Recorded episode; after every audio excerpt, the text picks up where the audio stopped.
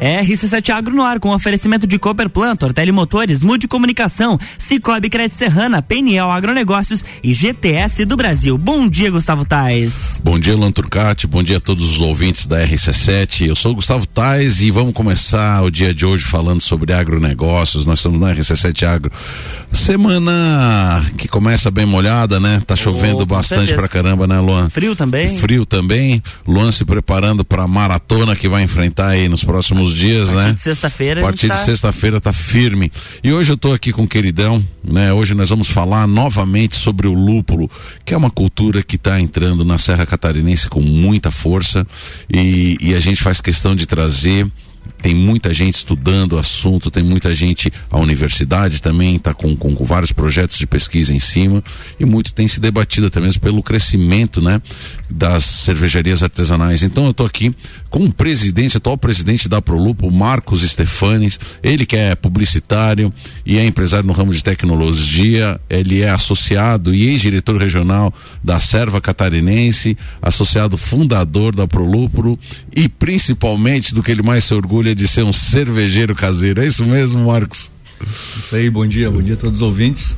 É isso aí, a gente está há um tempo já nessa função, nessa batalha de fazer com que as coisas venham acontecendo e seguimos aí. Marcos, a gente tá pensando, a gente quando conversou, a gente estava falando sobre a evolução do lúpulo em Santa Catarina e no Brasil, né?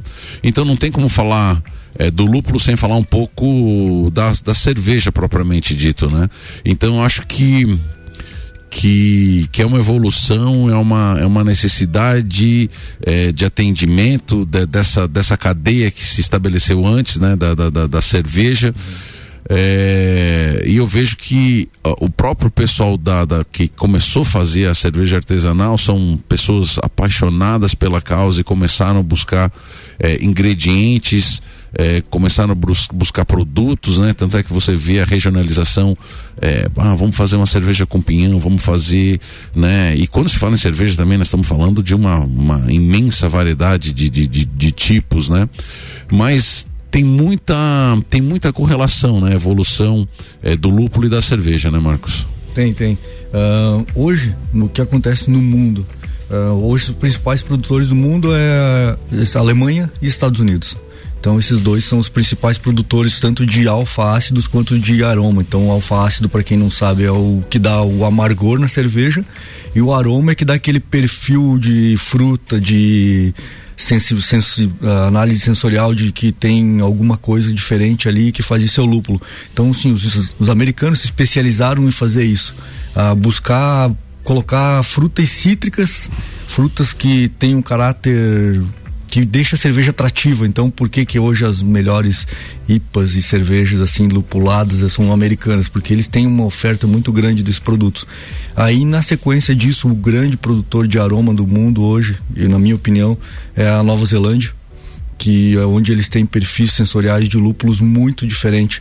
Uh, e é o que, que realmente agrega valor. E a gente, dentro da associação que a gente montou há todo esse tempo, assim, a gente vem sempre conversando que é o que vai fazer a diferença do lúpulo aqui no Brasil é isso, a gente focar em aroma, buscar isso porque o valor agregado a, ao cultivo é muito maior porque não vai conseguir chegar ao limite do que tem um produtor como a Alemanha que produz lá sei 30, 60, 70 quantos de mil toneladas por ano de lúpulos e a maioria deles voltada para o amargor então para fazer cervejas pilsen cervejas que têm um perfil mais limpo então eles têm, eles são há muito tempo, eles são produtores disso e têm esse conhecimento. Aí a Nova Zelândia voltou a começou a fazer isso há pouco tempo e hoje é o que um dos que detém esse conhecimento de aromas. Eles criaram variedades que só existe lá, então não existe outro lugar no mundo a não ser lá. E aí a gente sempre bate, vamos buscar isso que é o que vai fazer diferença para a cerveja, que é o que a gente quer buscar produtos diferenciados. Né? Tu vê, né, a estratégia. Mas Marco, sabe o que, que é, é interessante a gente tentar resgatar?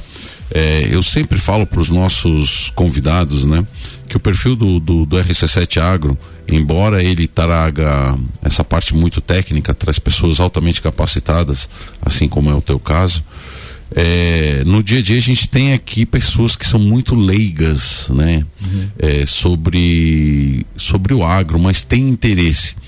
Então é interessante a gente falar é, um pouco do lúpulo, é, não só por si só, mas qual é o contexto uhum. que ele ele se envolve, né? É, então, pessoal, o, o lúpulo ele só tem uma importância por causa que ele é um dos componentes da cerveja. Vamos partir desse princípio, certo, certo Marcos?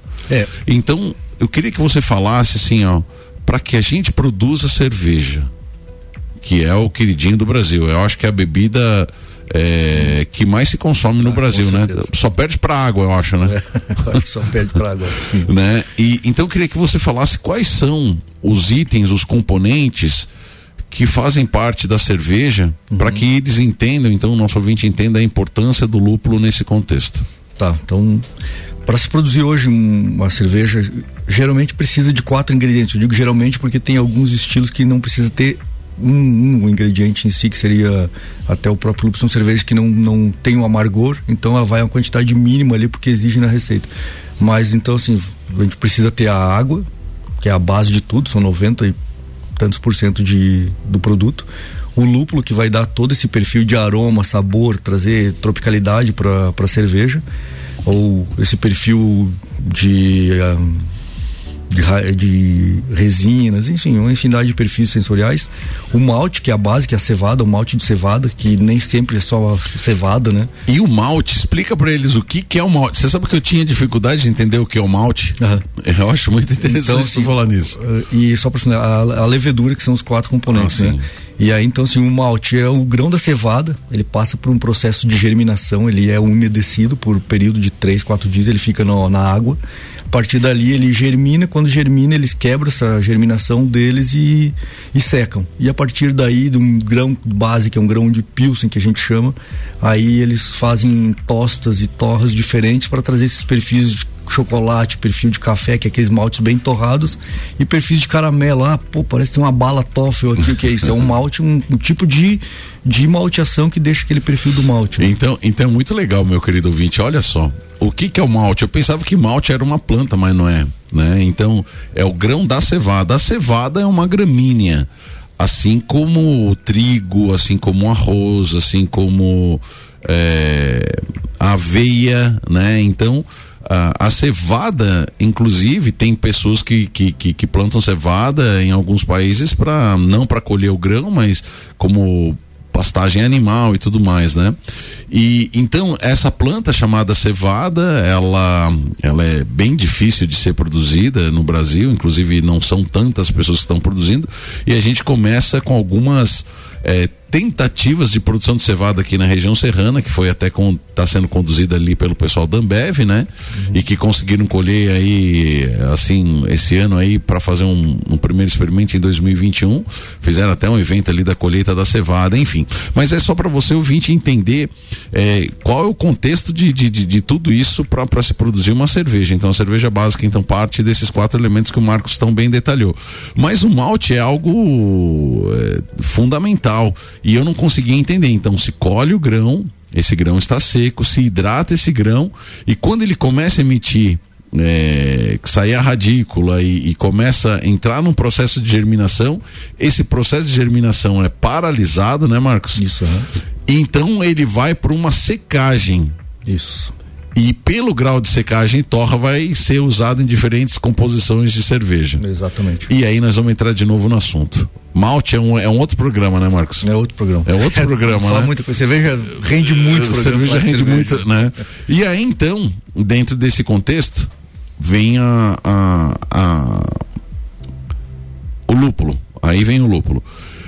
Marcos, até muito algum tempo atrás, e eu quero que tu detalhe isso, começou então um movimento muito grande da produção da própria cerveja artesanal, uhum, certo? Certo. E, e, e, e, isso começou como e como é que vocês faziam? Porque não tinha fornecedor nacional de praticamente nada. Uhum. Ou estou mentindo? Não, não.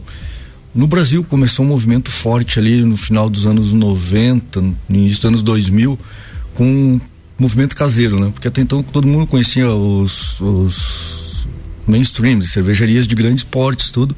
E aí o pessoal começou a fazer produzir cerveja em casa e aí já saindo a partir daí desses caseiros, muitos trabalharam fora do Brasil, tinham conhecimento fora, começaram a fazer as pequenas cervejarias.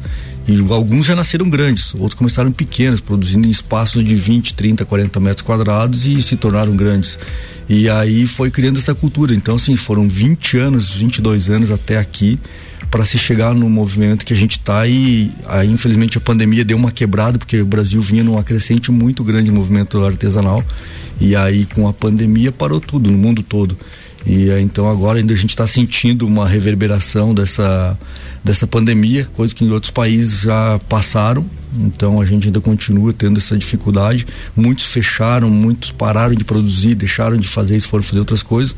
Mas enfim, é, o mercado foi, foi se ajustando e agora está um ponto que está voltando a, a ficar bom de novo. E então é um tempo, e aí muito, como eu estava conversando antes, muitas pessoas comentam sobre o lúpulo, ah, mas o lúpulo ainda está nesse pé. Então, assim, a gente começou, fundou a associação em 2018. Mas espera aí, Marcos. Nós vamos entrar nessa vinda do lúpulo no segundo bloco. Vamos lá. RC7715, estamos no Jornal da Manhã com a coluna RC7 Agro, que tem um oferecimento de GTS do Brasil. Nossa força vem do agro. PNL Agronegócios, inovação, confiança e qualidade. Cicobi Crédito Serrana é digital e é presencial. Pessoa física, jurídica e produtor rural, vem pro Cicobi. Somos feitos de valores. Mude Comunicação, agência que entende o valor da sua marca. Acesse mudecomagente.com.br. Tortelli Motores, a sua revenda estilo para lajes e região. E Cooperplan, Cooperativa Agropecuária do Planalto Serrano. Muito muito mais que compra e venda de sementes e insumos. Aqui se fomenta o agronegócio.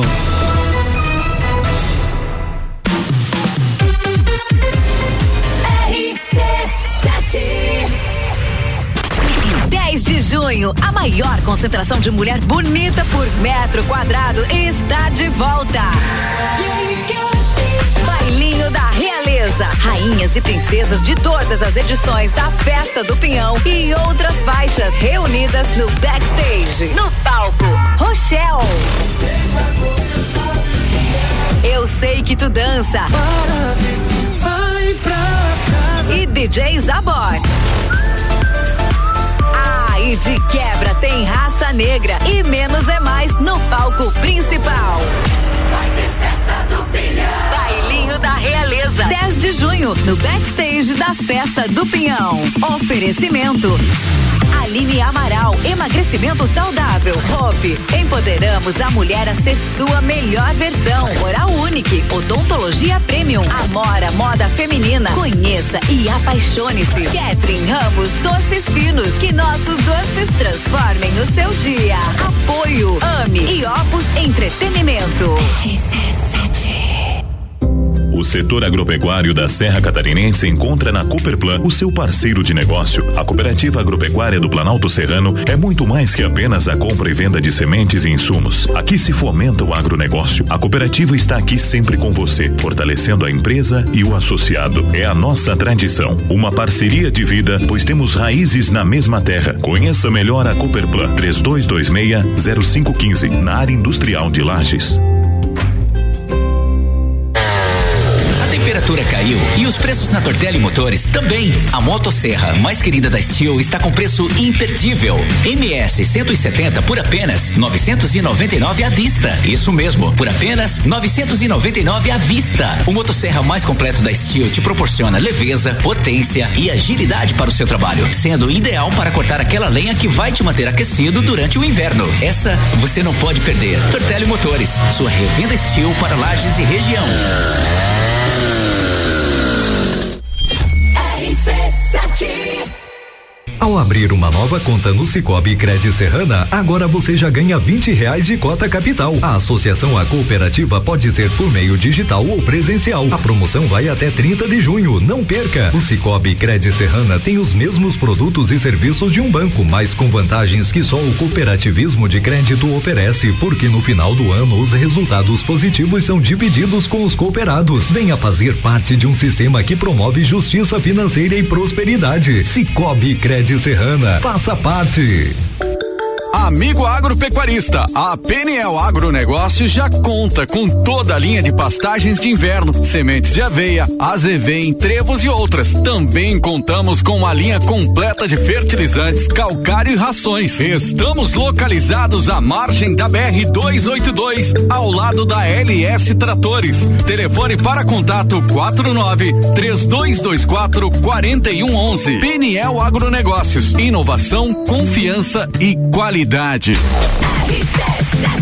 RC7719 de volta no Jornal da Manhã com a coluna RC7 Agro, que tem um oferecimento de Cooperplan, Cooperativa Agropecuária do Planalto Serrano, muito mais que compra e venda de sementes e insumos. Aqui se fomenta o agronegócio. Tortelli Motores, a sua revenda estil para lajes e região. Mude Comunicação, agência que entende o valor da sua marca. Acesse mudecomagente.com.br. Cicobi Crédito Serrana é digital e é presencial. Pessoa física, jurídica e produtor rural, vem pro Cicobi. Somos feitos de valores. PNL Agronegócios, inovação, confiança e qualidade. E GTS do Brasil, nossa força vem do agro.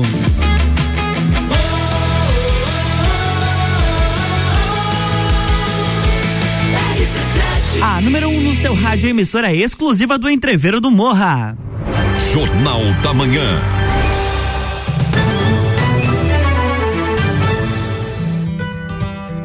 RC7 Agro, bloco 2. Estamos de volta, Gustavo Tais. Então, estamos de volta aqui. E para você que está chegando agora, tá ligando o seu radinho nesse momento, já a gente já começa a perceber aqui de cima da torre da RC7 a movimentação dos carros. Hoje, com esse tempinho nublado, todo mundo aí com o farol aceso. Então, dá de ver que já começa a movimentação. Então, você que ligou o radinho agora, nós estamos aqui conversando com o Marcos, que ele é o presidente da Prolúpulo, e o nosso assunto hoje é lúpulo, que é um dos componentes é, importantes na composição das nossas cervejas. No primeiro bloco, então, a gente estava contextualizando, né, é, esse universo da cervejaria artesanal que ela data aí de 20 anos praticamente, né? Começou um movimento eh, de maneira muito singela nos anos 90 e em 2000, no ano 2000, começa então uma, uma revolução das cervejarias artesanais, né? E eu me lembro muito bem que você, no passado, há 20 anos atrás, Marcos, você ia no mercado, você encontrava só um tipo de cerveja e encontrava lá quatro, cinco marcas, ou era Antártica, ou era Skol, ou era Brahma, enfim, é, e era só Pilsen, né, que, que, que existia no, no, no, naquela época, né? Exato. E hoje você entra num corredor em alguns mercados,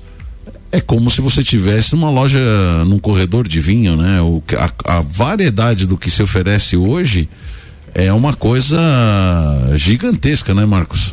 É, a, infinidade de, de, oferta hoje é muito grande e aí o cervejeiro ele é criativo, então toda hora seguindo, claro, são, tem quatro escolas cervejeiras no mundo, né? Então seguindo os critérios de cada escola dessa, então tem N estilos.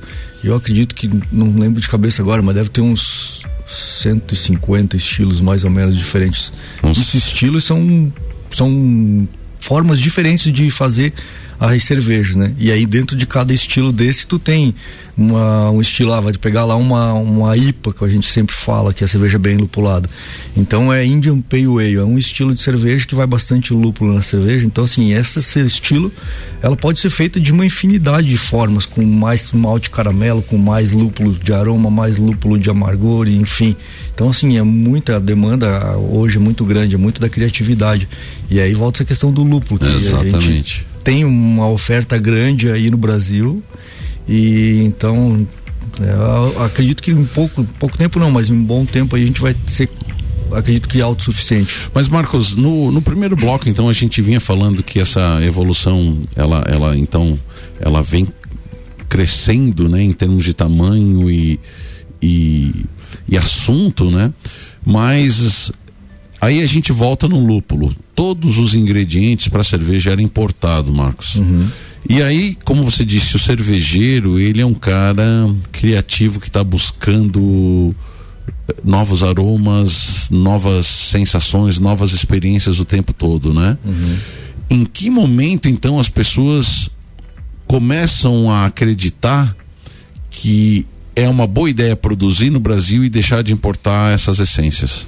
Então, a, a produção, a gente, como a gente estava conversando antes, começou aqui no Brasil há seis anos mais ou menos, algumas pessoas vislumbraram que isso era possível porque é muito tempo atrás. Teve uma tentativa em 1800 e final dos, do, dos anos 1800 que veio por determinação lá, lá do, de um dos reis lá de Portugal que trouxessem o lúpulo para o Brasil para tentar produzir a cerveja deles aqui. E aí o que aconteceu? Ah, não dava porque não tinha conhecimento até então. Aí nos anos 60 teve outra tentativa de se fazer isso, mais uma vez sem muito conhecimento, o pessoal dono das tecnologias detinham todo o conhecimento e não passavam. Então um protecionismo de mercado muito grande. E aí lá vem os anos 2000 e tanto, o pessoal Pô, onde a informação circula sem nenhum controle, né? Aí a internet ajudou zilhão de vezes. Não, e as pessoas, que nem você disse, né? O pessoal envolvido com a cerveja é um pessoal dedicado, um pessoal uhum. interessado, começa a viajar, começa a trabalhar fora do país. Provavelmente alguns foram trabalhar em campos de lúpulo ao redor do mundo e trouxeram tecnologia e, e também, vem, né? E aí com isso, exatamente, aí com isso vem o pessoal começou a ver que poderia, era possível e aí tá, então vamos começar a ver esse negócio. E aí uns aventureiros começaram a, a buscar isso e, pô, vamos, vamos desbravar. Então até 2018 tinham poucas pessoas arriscando assim a fazer coisa diferente, até porque não tinha tanta informação de, de como trazer. Era proibido, é proibido trazer plantas vegetais de fora do país, né, por conta de doença, enfim. Então não tinha forma de trazer. E aí começou a juntar. Então vamos fazer isso de uma forma uh, conjunta. Vamos juntar a energia de todo mundo e buscar. Foi onde formamos a associação. E aí, a partir daí, começou todo mundo buscar pelo mesmo rumo. Então, para ter o pessoal ter uma ideia, em 2018 a gente não tinha ainda nenhum uh, técnico com graduação focada no lúpulo. E, e aí já logo em seguida a gente teve a primeira pessoa a ter um doutorado no lúpulo no Brasil e foi uma, uma pessoa uma lagiana, uma né? lagiana a Mari quer, quer, quer dizer, é, não é, ela não é lagiana, ela é de Viteira, é de, é, né? mas, é, mas estudou aqui, né? É, lagiana de Cara, isso aí é sensacional. Casa, e aí para fazer as importações de maneira legal, meus amigos, as plantas você pode trazer, mas precisa de um respaldo científico para fazer a quarentena e tudo mais. Então isso é um processo lento e burocrático né? Exato. Marcos, quais foram as primeiras variedades que vieram para o Brasil? Eu, Cascade, Cascade era uma, Comet, né? Comet, Chinook, Nugget, acho que tem umas. As que são registradas hoje lá, no, lá em Brasília no mapa são 32 variedades. Uhum. Então foi uma quantidade oh, mas já é bem uma, grande. Mas já é uma boa quantidade, é, São variedades que já são de domínio público. Uhum. Porque, para quem não sabe, o lúpulo, muito das variedades, elas têm domínio. São trabalho de melhoramento, patentes, né? É, tem patentes. Então, assim, precisa. Se alguém quisesse produzir isso, teria que ter liberação dos empresas lá de fora e eles não liberam isso porque é. Ô Marcos, pra gente até o tempo passa muito rápido, então eu, eu vou te cortar aqui, até te peço desculpa. Mas e daí, beleza, o lúpulo começa e, e, e assim, ó, aonde começou de forma mais forte? Começou em Santa Catarina, começou em Minas e, e em que momento vem para Santa Catarina e em que momento isso vem para Lages? Então, quando a gente resolveu de fundar, todo mundo chegou com consenso, vamos começar aqui em Lages, aqui começou a Pro Lúpulo, aqui nasceu a Associação Brasileira de Produtores de Lúpulo, porque aqui já tinha Lages, Lages, exatamente, porque tinham pessoas que estavam vindo para cá com essa ideia. O Alex Creus, que é foi o primeiro presidente, é um dos caras que começou isso aqui. Então, tanto quem passar ali perto da pousada do Sesc vê uns postes diferentes ali numa plantação, logo em, na frente, no trevo de cadeados, ali um, uma das plantações. E com aí, cara, começou a, a, todo mundo chamar atenção. Então, Santa Catarina hoje é o estado que tem a maior produção e que tem a maior quantidade de produtores no Brasil. Hoje deve estar com 50 e tantos por cento dos associados. Hoje nós somos em 200 e tantos, 210 por aí. Sendo metade em Santa Catarina. Metade em Santa Catarina. E, a maior, e as maiores produções estão aqui. Aí a, provavelmente a, pro ano que vem vai aumentar muito. A, a gente tinha 3, 4 hectares em 2018, um pouquinho mais. Hoje já está. A gente calcula que deve estar na faixa dos 110, 115 hectares no Brasil. Para ter ideia do quanto que evoluiu. Então tem muita, muitas pessoas que ficam impressionadas com o quanto que a aceitação que o lúpulo teve aqui, porque tem potencial. É uma planta que a, o produto final dele, que é o pellet de lúpulo, hoje é 99,9% é importado. O Brasil importa 3 milhões e 300 mil toneladas, alguma coisa assim, é muita quantidade. São uns 50 e poucos, 60 milhões de dólares por ano importação de lúpulo.